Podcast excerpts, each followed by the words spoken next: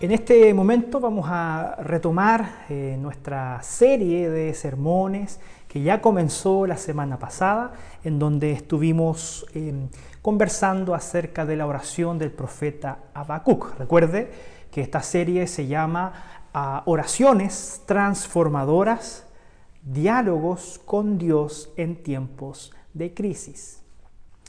Y hemos querido em, traer esta serie en este tiempo por dos principales razones. La primera razón es porque queremos rescatar la importancia de la oración en nuestra vida, algo que tal vez muchos de nosotros, y me incluyo, eh, habíamos dejado de lado.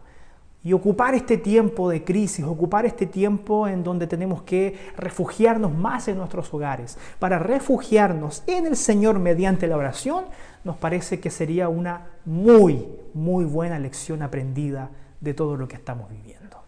Y en segundo lugar, eh, queremos también ver cómo en la Biblia se nos dan ejemplos de hombres, de mujeres eh, llenos del Señor que oraron en tiempos de crisis, en tiempos de adversidad, para que usted y yo aprendamos de cómo ellos oraron, de qué cosas fueron aquellas que pidieron estos hombres y mujeres, y que usted y yo aprendamos a orar de esa manera para que el Señor enriquezca nuestra vida de oración.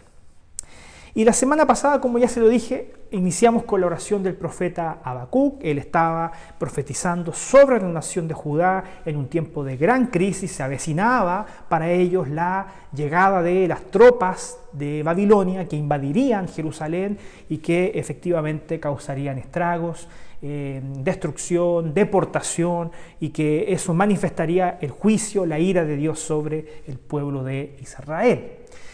No obstante ello, el profeta escribe en su oración, Padre, en tu ira, acuérdate de tu misericordia. Señor, en medio de la manifestación de tu ira, acuérdate, acuérdate de tu misericordia. Y yo sé, sé que varios de nosotros estuvimos orando en esa dirección durante esta misma semana. ¿sí?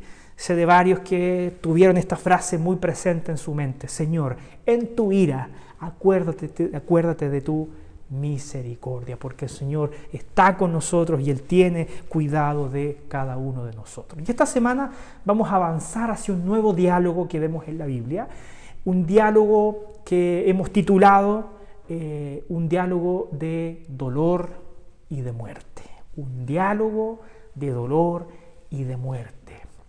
Y este diálogo está revelado en el Evangelio de Lucas, es un diálogo que vemos nosotros entre Jesús, nuestro Salvador, y su Padre que está en los cielos. ¿Y por qué queremos hablar de un diálogo de dolor y, y de muerte? La razón, hermanos, es que nosotros hacemos de todo, de todo, para evitar el dolor y la muerte.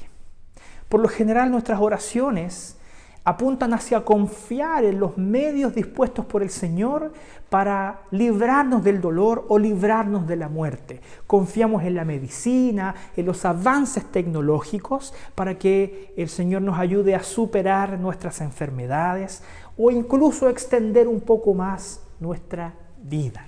Muchas de nuestras oraciones están llenas de esa, de esa petición, ¿ah? de pedir al Señor libertad de las enfermedades y que nos distancie lo que más pueda de la muerte. Incluso es más, hoy sabemos, por causa de todos los avances tecnológicos, que una vida apartada de vicios, con una alimentación saludable, con ejercitación eh, ¿cierto? con cierta regularidad, nos acerca hacia un estilo de vida que puede darnos una expectativa de vida un poco más prolongada, poder postergar aquello que tanto nos incomoda, que es la muerte, o incluso poder apartar de nosotros eh, esos dolores o esas enfermedades que no anhelamos para nosotros. Entonces, fíjese que eh, lo que nosotros vemos en muchos de nosotros es que estamos rodeados de, ah, no sé, los 10 consejos para eh, alargar nuestra vida, ¿cierto? Tips para eh, no envejecer y así sucesivamente. Usted y yo muy bien sabemos que tenemos grandes problemas, grandes problemas para enfrentar el dolor y la muerte. Y de hecho, hermanos, quiero invitarles a que pensemos en las palabras de Job, que en el capítulo 15 del libro que lleva su nombre, eh, en el versículo 5 él dijo lo siguiente, va a aparecer ahí en su, en su pantalla. Ciertamente sus días están determinados y el número de sus meses está cerca de ti. Le pusiste límites de los cuales no pasará. Pregunta, ¿puede la medicina, la tecnología, la alimentación equilibrada, la ejercitación diaria, siquiera prometerle que podrá usted vivir un minuto más de los que el Señor tiene determinado para usted? ¿Puede acaso la medicina torcer la mano del Señor, trastornar los propósitos de Dios para extenderle a usted los años, los días o los minutos de vida que el Señor determinó desde antes de la fundación del mundo para usted? Estoy seguro que sabe muy bien cuál es la respuesta. El Señor nos pone en nuestro lugar, hermanos. Nos pone en nuestro lugar. Porque por mucho que nos afanemos, no podemos añadir un minuto más a nuestra vida de, de, los minutos que el Señor nos ha concedido en esta tierra. Esa fue la razón por la que Moisés, cuando él escribió el Salmo 90, dijo algo muy interesante en el versículo 2, hablando acerca de la eternidad de Dios. Solamente Dios es infinito. Y nosotros somos transitorios, nosotros somos pasajeros en esta tierra. Él escribió, enséñanos de tal modo a contar nuestros días que traigamos al corazón sabiduría. Hermano, sus días y mis días están contados por el Señor. Y por mucho que nos afanemos, no podremos ni añadir ni disminuir ningún minuto de aquellos que el Señor nos ha concedido.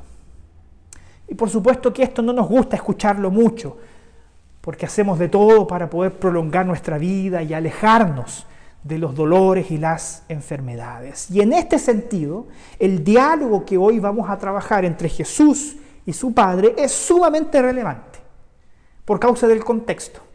Porque Jesús ora a su Padre antes de ir a la cruz. Jesús tiene un tiempo de calidad, de oración intensa con su Padre, delante del dolor que se le avecinaba y delante de la muerte.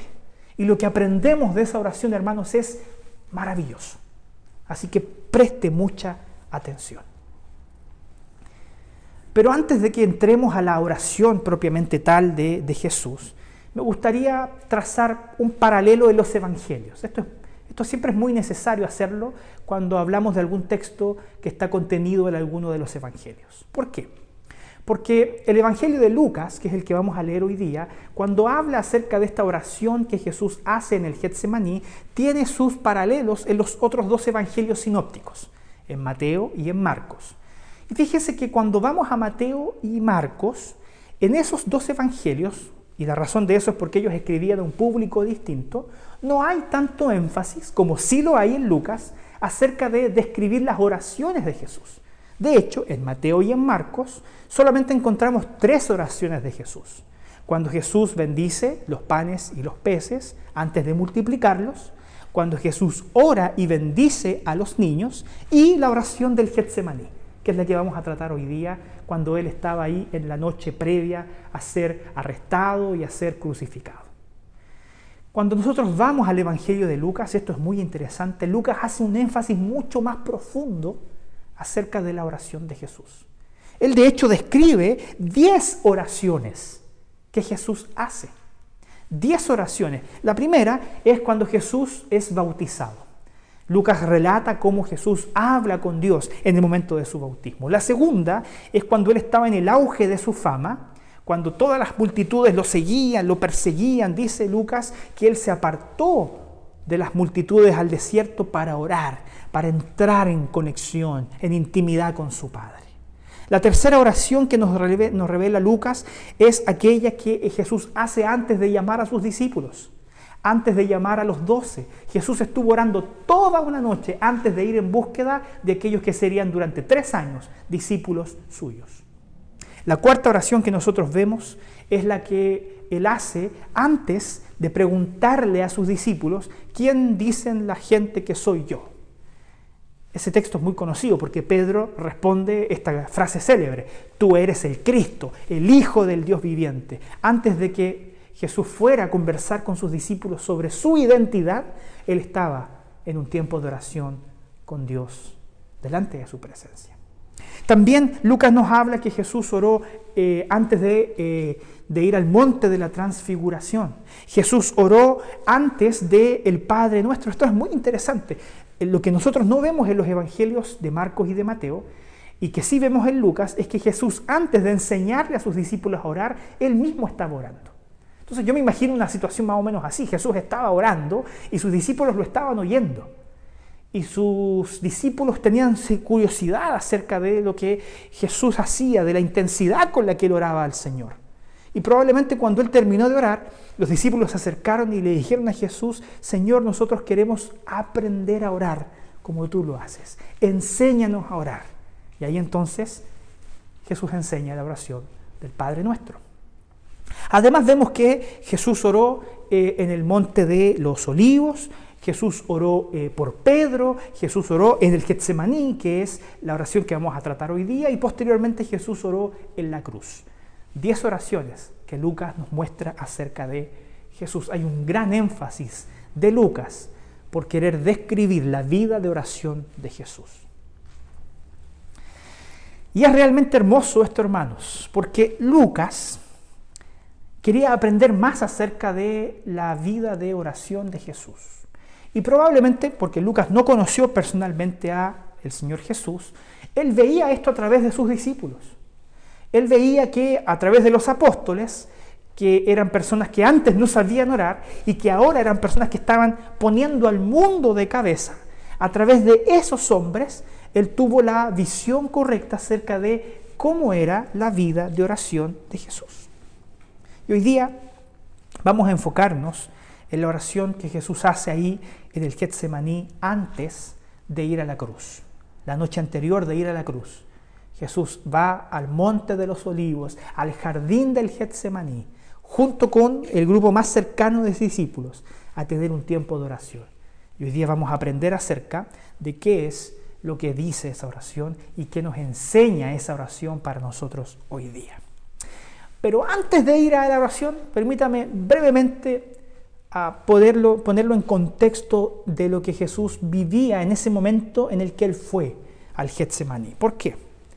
Porque lo que había en el corazón de Jesús cuando él estaba orando, y es por eso que esto es importante, es muy revelador acerca de lo que él estaba sufriendo. Piense conmigo, cuando Jesús va la noche previa a morir, a orar al monte, al jardín de Getsemaní, él tenía en su mente y en su corazón el pesar de saber que un amigo de él, entre comillas amigo, Judas, ya le había entregado a las autoridades.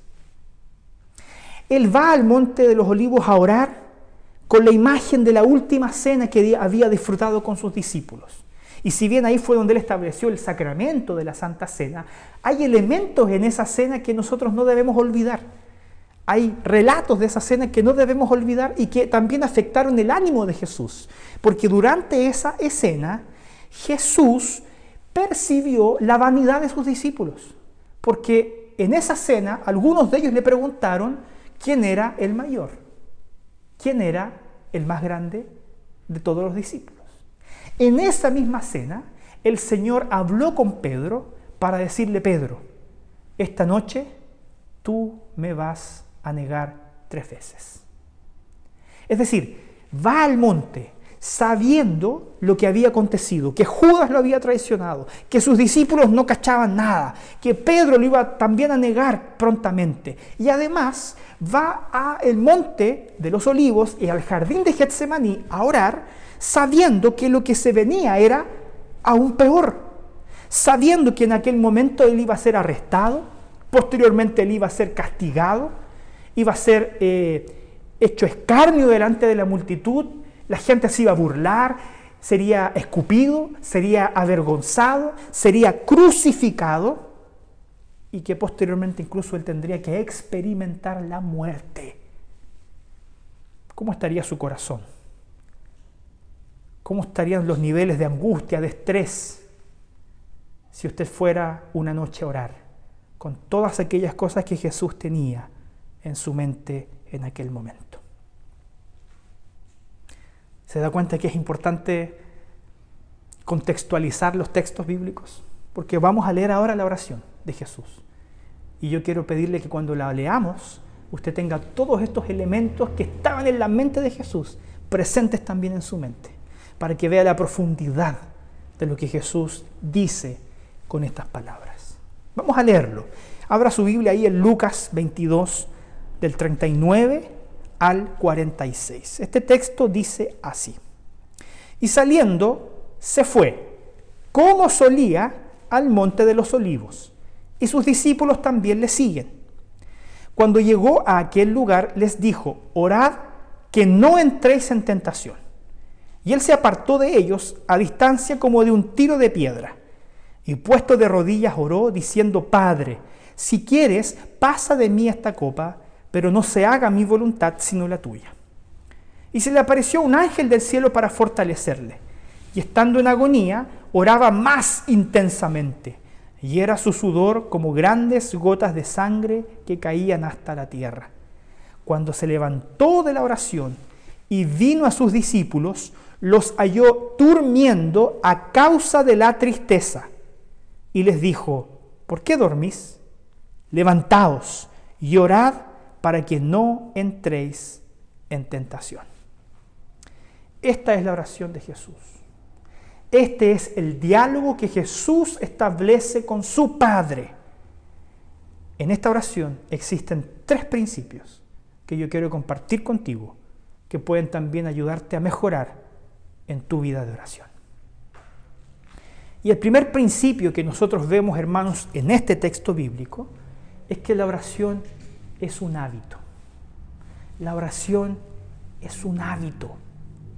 El texto dice que cuando salieron, Jesús, como solía, fue al monte de los olivos.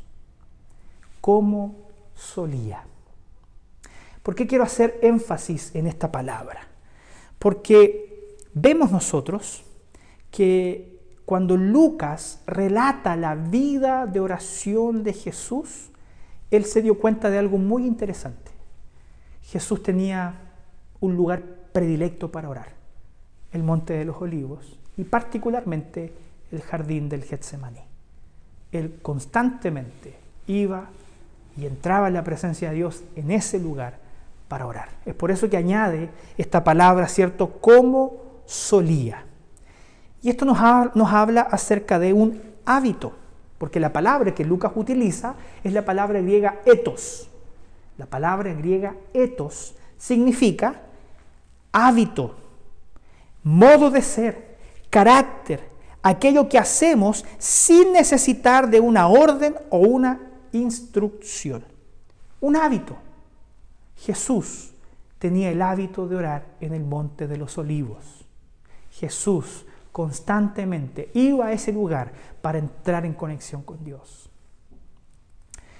Y lo que nosotros vemos en los hábitos de Jesús es que él no necesitaba un recordatorio para eso. Y de hecho los hábitos se definen por eso. Un hábito es un hábito cuando usted no tiene que poner una alarma en su teléfono para recordar que tiene que hacerlo. Se lo pongo en palabras tal vez más sencillas y, tal vez un ejemplo un poco más, eh, eh, más burdo. ¿ah? Pero yo estoy seguro que ninguno de nosotros pone un recordatorio en el teléfono o pone un, un post-it, ¿cierto?, en su agenda o en su computador para recordarle que tiene que lavarse los dientes cada día. Ninguno de nosotros tiene en su agenda escrito eh, lavarse los dientes, porque es un hábito, es algo que hacemos mecánicamente, constantemente, porque sabemos que es bueno hacerlo y porque tal vez desde pequeños nos inculcaron esa práctica eh, saludable de higiene bucal. Bueno, hermanos, con la oración es exactamente lo mismo. La oración también debe ser algo tan natural, tan interiorizado en nuestro carácter, que no necesitemos recordatorios para decir, ah, tengo que ir a orar. Ah, ¿verdad que yo me había comprometido a las 8 a ir a orar? No debería haber un recordatorio para eso, debería ser un hábito, así como lo era para Jesucristo. No es algo que debe estar en su agenda, es algo que debe estar en su corazón, en su mente de manera permanente. Hermanos, un discípulo de Cristo, un discípulo de Cristo, por favor, hace de la oración un hábito en su vida. Hace de la oración un hábito en su vida. Y estoy recordando las palabras de Pablo, que le escribe a los tesalonicenses lo siguiente, orad sin cesar. ¿Será tal vez por esto que Pablo escribió eso? Exactamente. Orad sin cesar. Orad todos los días. Hagan de la oración un hábito. Pero hermanos, ojo con esto. No es solamente aquella oración que usted hace en la mañana, al despertar y abrir los ojos y decir, gracias Señor por el nuevo día. No es esa oración que usted hace antes de sentarse a almorzar y bendecir los alimentos o antes de tomar la once y pedir al Señor la bendición sobre los alimentos. Estoy seguro que si tuviéramos que contar cuántas veces oramos al día, todos nosotros coincidiríamos en que por lo menos oramos tres veces. Al despertar, el desayuno, el almuerzo y la cena o la once. E, este texto va más allá de eso. Va más allá de eso. Es hacer de la oración, la conexión con Dios, un hábito mucho más profundo. Algo mucho más intenso en nuestra vida. Cuando Lucas tuvo acceso, y esto es una especulación por supuesto, no es que Jesús tuviera una agenda, pero cuando Lucas tuvo acceso a la agenda, ¿cierto? Cuando le dijeron, mira, aquí está la agenda de Jesús, y ah, algo interesante, Lucas como que describe la agenda de Jesús. Mire, quiero invitarlo ahora a que me acompañe al capítulo 21 de Lucas. Mire lo que dice el versículo 37 y 38. Y enseñaba de día en el templo y de noche saliendo se estaba en el monte que se llama de los olivos. Y todo el pueblo venía a él por la mañana para oírle en el templo. Este era, aquí está la rutina de Jesús de todos los días, durante su ministerio. Él, durante el día, enseñaba en el templo. Durante el día atendía a las personas, ¿cierto? Él trabajaba en atención a público. Él abría las puertas, ¿cierto?, de su oficina, la gente venía y él enseñaba y él ah, hablaba con las personas, trabajaba con las personas. Y luego, cuando él ah, cerraba la cortina, ¿cierto?, de su negocio, estoy eh, especulando, hermanos. ¿Qué hacía Jesús? Después de trabajar, en la tarde-noche, antes de que ah, llegara ya la hora de irse a dormir, Jesús se iba al monte de los olivos, al jardín del Getsemaní, a orar. Como un hábito. Siempre, cada día, Jesús iba a ese lugar para alimentar su relación con Dios antes de irse a dormir, porque sabía que al día siguiente Jesús tenía que volver a abrir la cortina para atender a las personas que venían a Él, para enseñarlas, para cuidar de ellas, para hablarles acerca del reino de los cielos. Mi pregunta para ustedes entonces hoy día es la siguiente. ¿Cómo están sus hábitos de oración?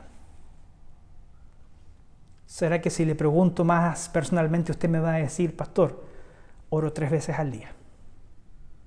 Y usted sabe a qué me refiero. Ojalá pueda orar más de tres veces al día.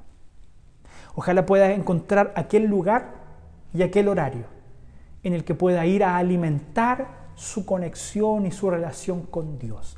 Tal y cual Jesús lo hizo. Porque él saliendo de la cena, como solía, etos, conducta, algo que se hace sin necesidad de tenerlo escrito en la agenda, que usted puede encontrar ese lugar que Jesús también tenía, que usted puede encontrar ese espacio en su día que Jesús también tenía. Hermanos, un hábito, puede llegar a ser parte de su vida y de mi vida. Yo espero y anhelo sinceramente que la oración se transforme en un hábito para usted. Que usted tome la oración como una herramienta fundamental, como lavarse los dientes, como ducharse todos los días. Algo que usted hace con naturalidad porque sabe los beneficios tremendos que trae para la salud espiritual. El hacer de la oración un hábito permanente, diario. Yo espero, hermano, que al final de esta transmisión usted se vaya con ese desafío. ¿Cuál será el lugar? ¿Cuál será el momento de mi día en que el Señor me está desafiando a orar y entrar en su presencia? Se ha dado cuenta que en nuestra casa tenemos espacio para muchas cosas, menos para lo importante. ¿A quién me, me refiero? En nuestras casas hay un espacio para comer, el comedor, un espacio para cocinar, la cocina. Algunos incluso tienen su rincón de lectura con su biblioteca, donde estudian. Ahí tienen su computador y ahí hacen su trabajo. Y ocupamos ese espacio para eso, está dedicado para eso. Otros ah, tienen su espacio para la entretención, donde tienen su televisión, su sistema de sonido, tal vez sus consolas de juego. Vaya a saber usted. Yo le pregunto en su casa, ¿dónde está el lugar de la oración? ¿Dónde está el lugar de la oración? Si tal vez ese lugar convive con otro espacio, puede ser una opción. Algunos, para algunos es el dormitorio, para otros es el living, para otros tal vez es afuera de su casa. Pero ¿dónde está ese espacio? Si no lo tiene, construyalo. Si no tiene dónde construirlo, resignifique un espacio en su casa en donde usted pueda entrar en la presencia de Dios y orar. La segunda marca o el segundo principio que nosotros vemos en la oración de Jesús es que ella también nos eh, levanta una señal de advertencia.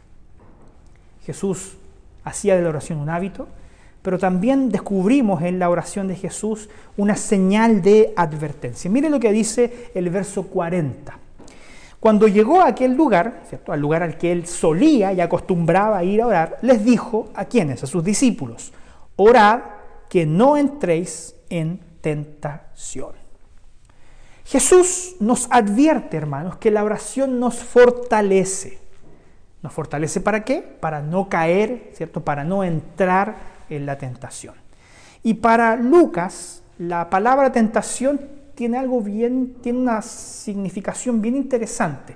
Él ocupa la palabra peirasmos en griego. La palabra peirasmos significa una prueba o seducción, pero aquella que tiene origen en los deseos o circunstancias externas. Miren lo interesante, esto no, necesariamente habla de la tentación interna, la concupiscencia, que también a veces hablamos de esa palabra, los deseos internos pecaminosos.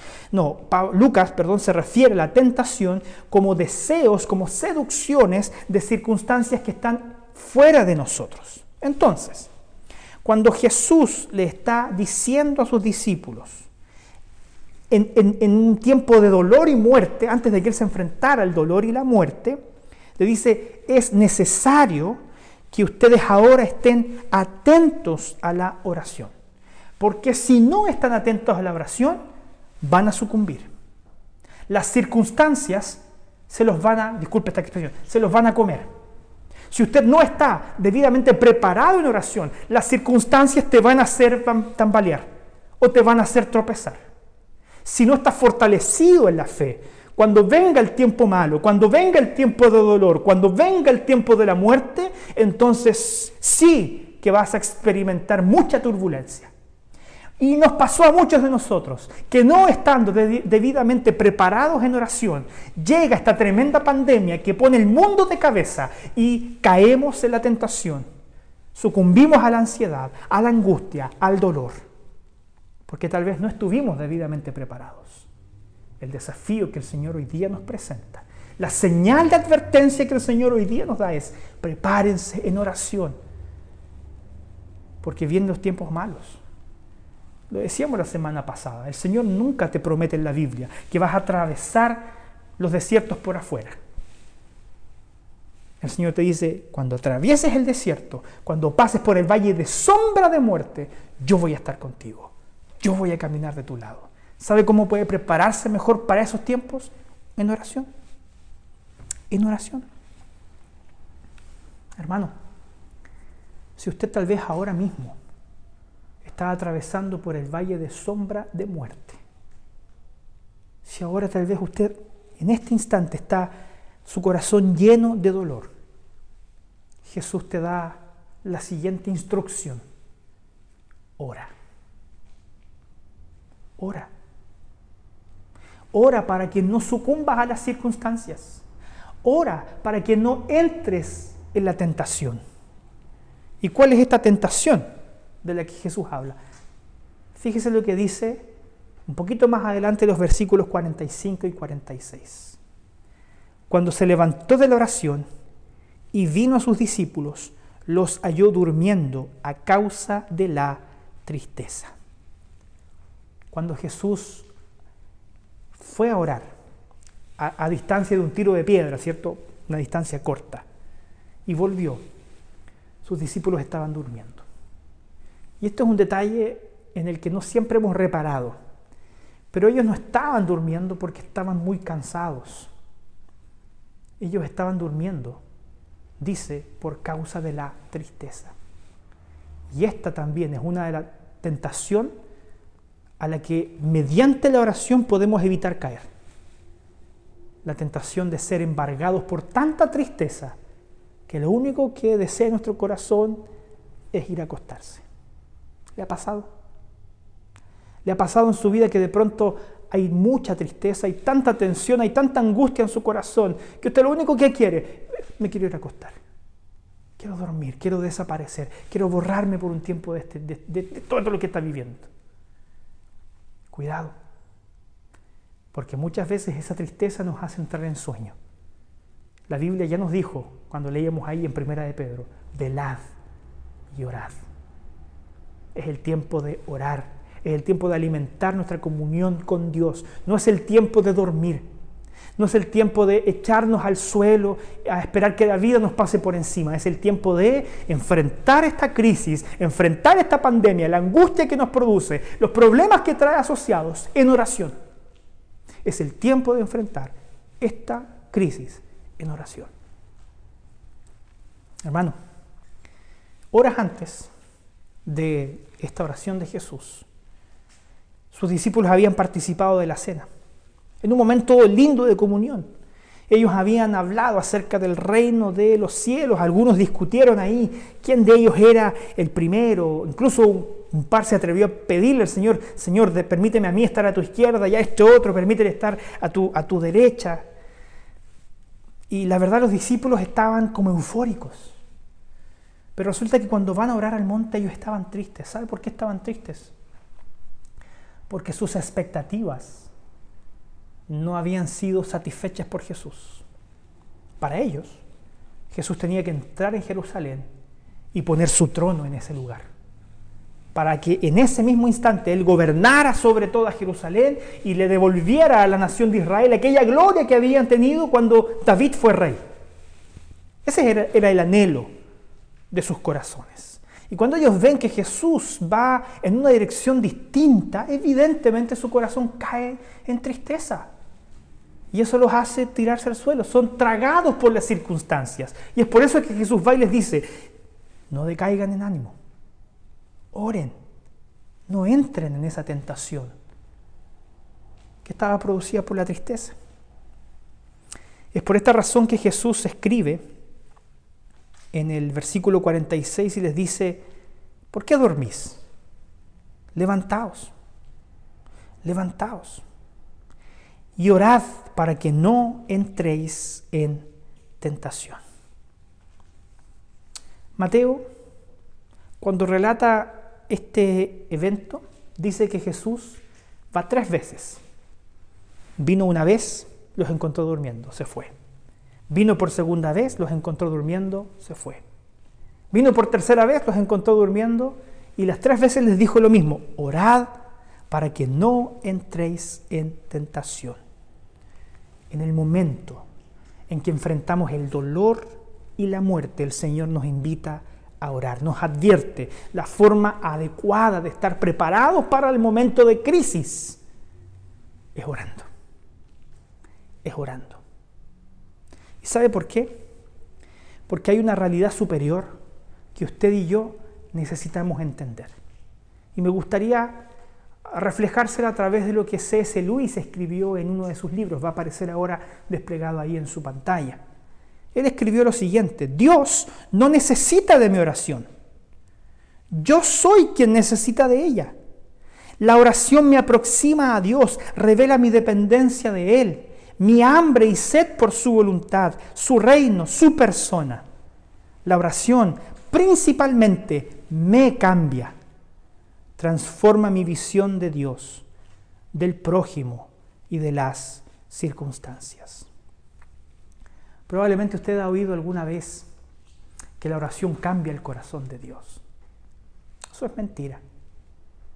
La oración no cambia el corazón de Dios. Probablemente también algunos más aventureros, aventureros, incluso caen en esto de declarar, de decretar, de decirte que si tú anhelas algo puedes exigírselo al Señor con todo tu corazón. He llegado a escuchar oraciones en donde algunas personas han dicho al Señor, no aceptaremos un no por respuesta. ¿Cuán equivocados estamos cuando oramos en esa dirección? Ni Jesucristo el Salvador, que era el propio Dios encarnado, oró en esa dirección. Él nunca exigió ni pidió algo absolutamente eh, de manera absoluta a, a Dios. Él siempre, siempre expresó lo que vamos a ver a continuación. Señor, que se haga tu voluntad y no la mía. Cuán equivocados están algunos, orando, atando, declarando, decretando. El corazón de Dios no es cambiado por nuestra oración. Quien cambia somos nosotros. La oración produce en cambio en mi corazón. Yo necesito orar para que sea mi corazón moldeado a los propósitos eternos de Dios, que son perfectos, a su voluntad que es plena para mi vida. Mi corazón necesita conectarse con Dios y la forma de hacerlo es mediante la oración, porque la oración cambia mi corazón. Hermanos, la oración no transformará, ni cambiará, ni alterará los planes de Dios para tu vida. Pero ¿sabes lo que sí hará? Hará que tu corazón viva conforme con lo que Dios tiene preparado para ti. Hay veces en que tú vas a orar y el Señor no te va a conceder lo que tú quieres. Hay veces en que el Señor no te va a entregar la respuesta que tú quieres. La oración no siempre va a producir sanidad. La oración no te va a devolver a un ser querido fallecido. La oración, hermanos, a veces puede que haga algo extraordinario Dios y nos conceda las peticiones de nuestro corazón. Pero la oración principalmente es el medio a través del cual nos conectamos con Dios para que mi corazón esté sintonizado con Dios, para que yo pueda disfrutar de su presencia y entender sus propósitos que el Señor está desplegando en mi vida y en tu vida.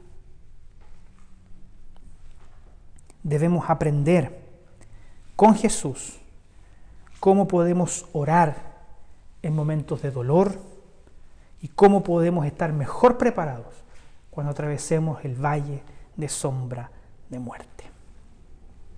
En tercer lugar, para ya ir empezando a terminar, la tercera marca que vemos acá es que también la oración en Jesús es una lucha, es una batalla.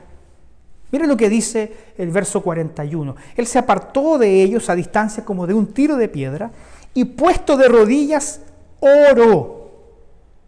Aquí Jesús no está orando como quien se despierta en la mañana y da gracias por el sol.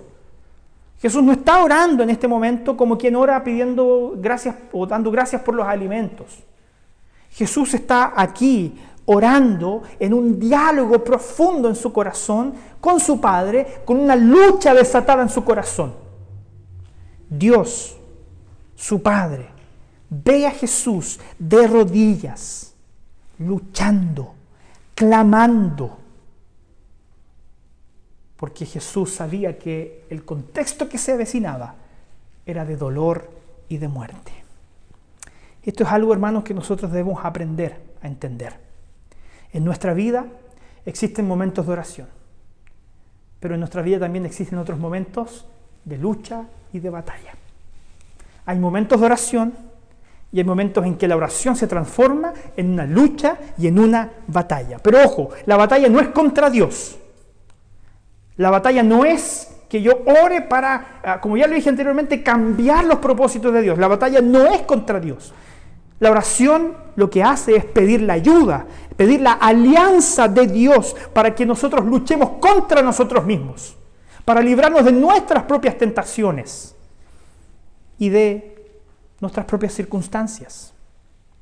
Vamos a tener que orar como Jesús, muchas veces en voz alta o tal vez de rodillas. Y hay algunas cosas que podemos aprender de esta lucha de Jesús. Él va, entra en la presencia de Dios, entra en la presencia de su Padre, se arrodilla y clama con todo su corazón. ¿Y sabe lo primero que aprendemos? Lo primero que aprendemos de la oración de Jesús es que podemos abrir nuestro corazón y ser sinceros con Dios, presentarle nuestros sentimientos. Eso es lo primero. Jesús no esconde sus sentimientos.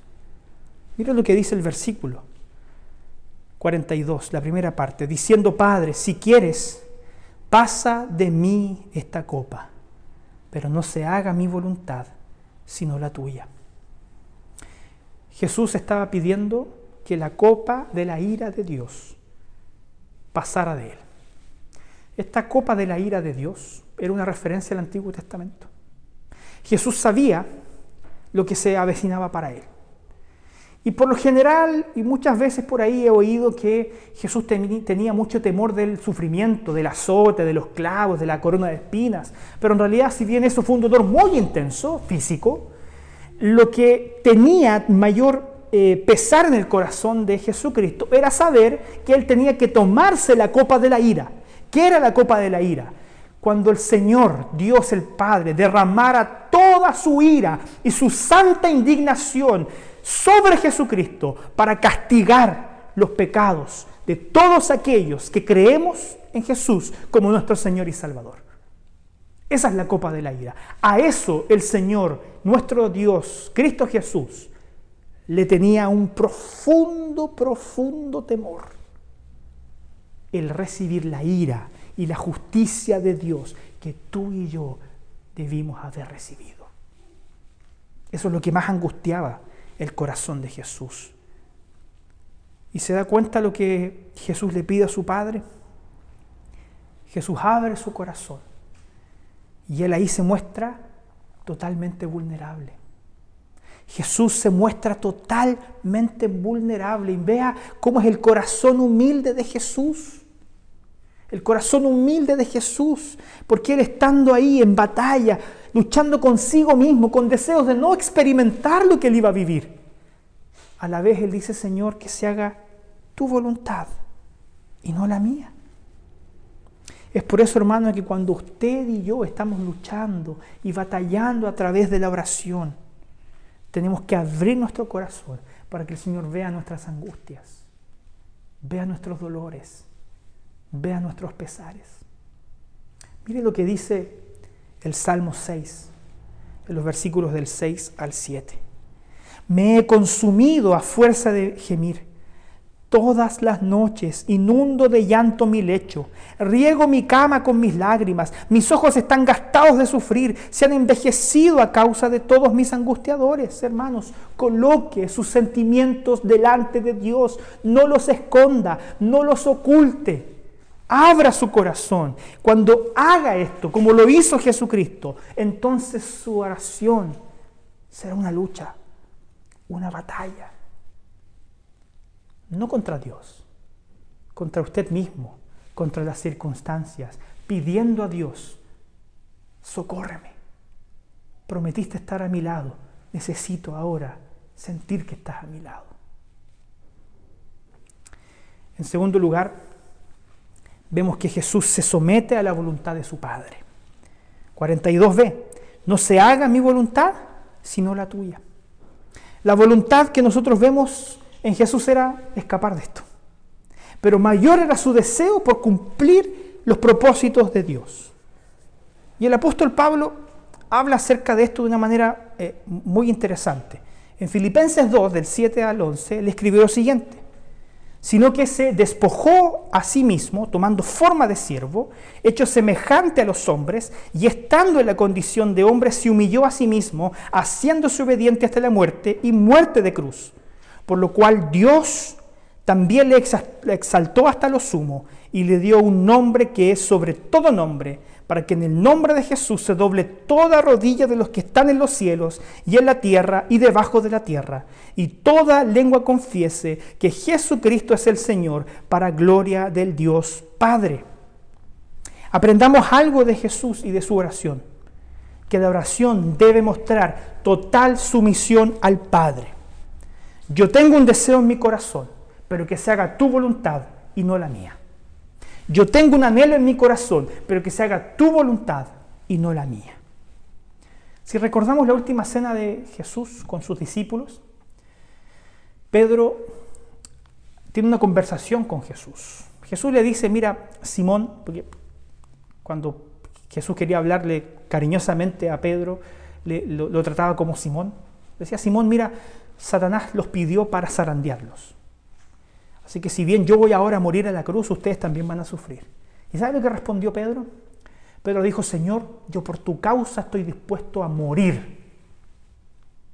Y Jesús quedó con, disculpe que lo, exprese de esta manera, pero Jesús quedó como con la bala pasada. Y después al rato, Jesús va y habla nuevamente con Pedro. Y, esta vez no le dice Simón, no, no lo trata con cariño, le dice Pedro, escúchame. Pedro significa roca. Mira, Tú que estás dispuesto a morir por mi causa. Tú que eres un orgulloso. Déjame decirte lo que, lo que va a pasar. Antes de que el gallo cante, tú me vas a negar tres veces. Antes que el gallo cante, me vas a negar tres veces.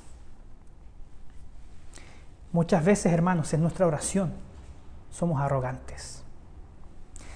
Es por eso que nuestra oración debe manifestar la misma humildad y sumisión que manifestaba la de Cristo Jesús.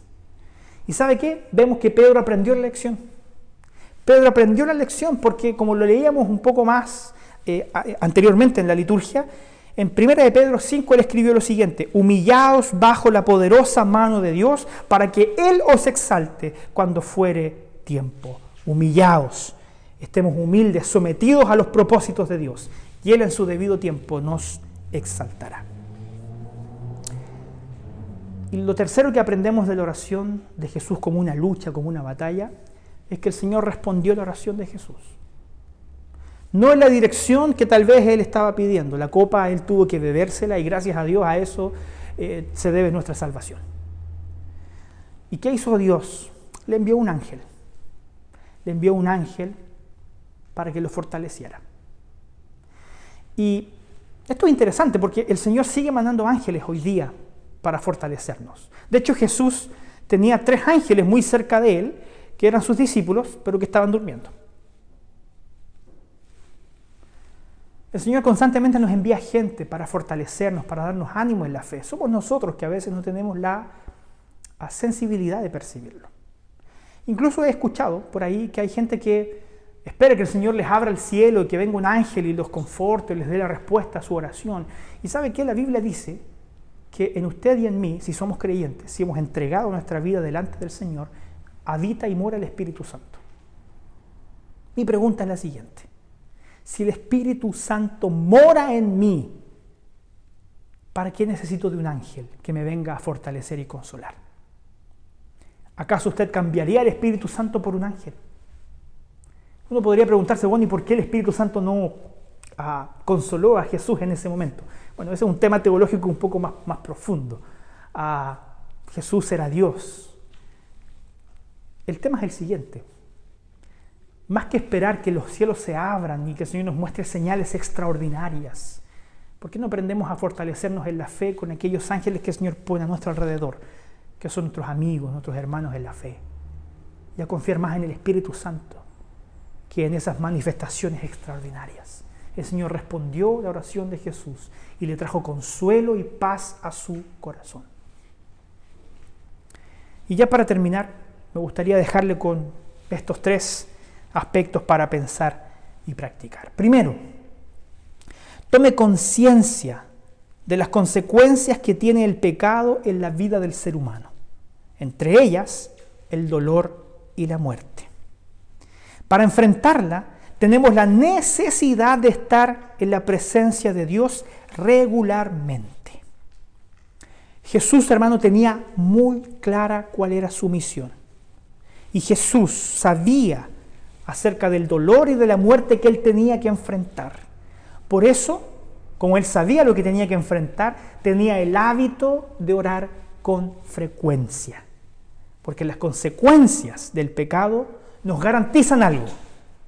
Las consecuencias del pecado nos garantizan de que todos nosotros, sin excepción, pasaremos por momentos de dolor en nuestra vida. Y no le quepa duda alguna que también pasaremos por la muerte.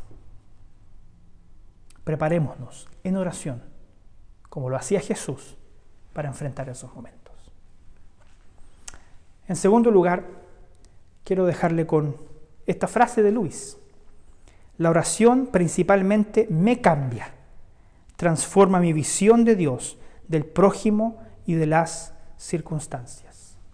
Mi pregunta para usted hoy día es, ¿esa es la visión con la que usted está enfrentando la oración? ¿O seguirás creyendo que tienes el poder para declarar, para decretar, para darle órdenes al Dios creador? ¿Por qué no paras con eso? ¿Por qué no terminas ese show de creer que tienes autoridad sobre Dios y te sometes humildemente a sus propósitos y mediante la oración buscas cambiar tu vida y tu corazón para que tu corazón se sintonice con los propósitos de Dios? Yo estoy seguro que eso traerá mucha más plenitud a tu vida que el perseguir aquella autoridad que algunos dicen que tienen para decretar sanidades o efectuar milagros. A veces, hermanos, la voluntad del Padre es que sucedan cosas extraordinarias y otras veces no, porque no depende de ti.